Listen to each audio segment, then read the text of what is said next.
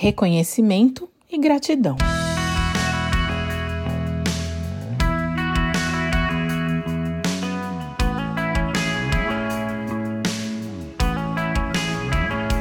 Eu te amo, Senhor, tu és minha força.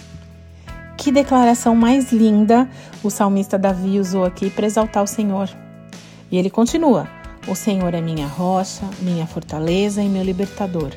Meu Deus é meu rochedo, em quem encontro proteção. Ele é meu escudo, o poder que me salva e meu lugar seguro. Salmos 18, 1 e 2. Esse salmo completo tem 50 versículos, mas hoje a gente vai ficar aqui nos seis primeiros mesmo. Se você já ouviu ou leu, estudou a história de Davi, sabe que os dias dele não foram assim muito fáceis, né?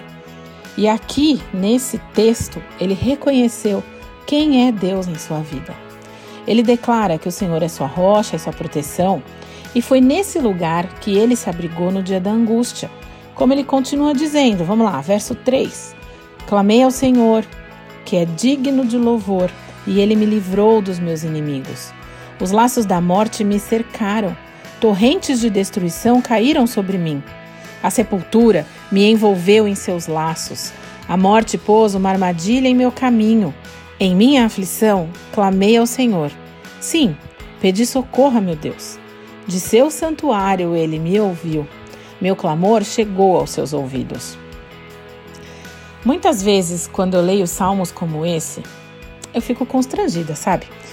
Quantas vezes nós louvamos a Deus dessa forma, reconhecendo quem Ele é, quem Ele é na nossa vida e as grandes coisas que Ele já fez, que faz e continua fazendo por nós.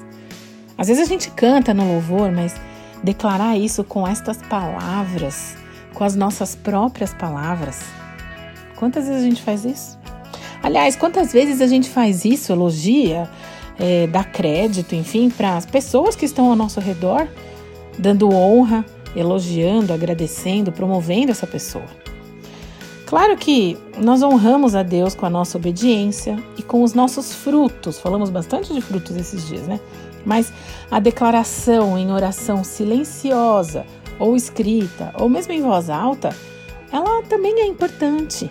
Todos nós temos dias de angústia, talvez não em situações como as que Davi enfrentou, sendo perseguido, ameaçado de morte, mas nós temos os nossos desafios. Também pedimos socorro a Deus quando nós temos problema, quando estamos com medo ou precisamos de uma orientação. Oramos com mais fervor, com mais intensidade, buscamos o conselho das pessoas, lemos a Bíblia e Deus nos auxilia. Nós encontramos o nosso lugar seguro. Aí o perrengue passa e o que, que a gente faz? A gente segue a vida, né? Como se nada tivesse acontecido. Tem alguma coisa errada aqui, né? E eu espero que com você seja diferente, na verdade, que a dinâmica não seja bem assim.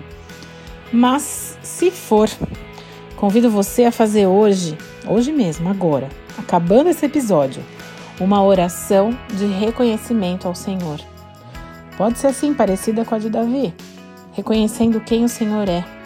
E não só fazer isso hoje, isso agora, porque a gente acabou de ler esse texto, mas de transformar isso, de estabelecer isso como uma prática, como um hábito na nossa vida. Esse é o meu desafio. Vamos junto?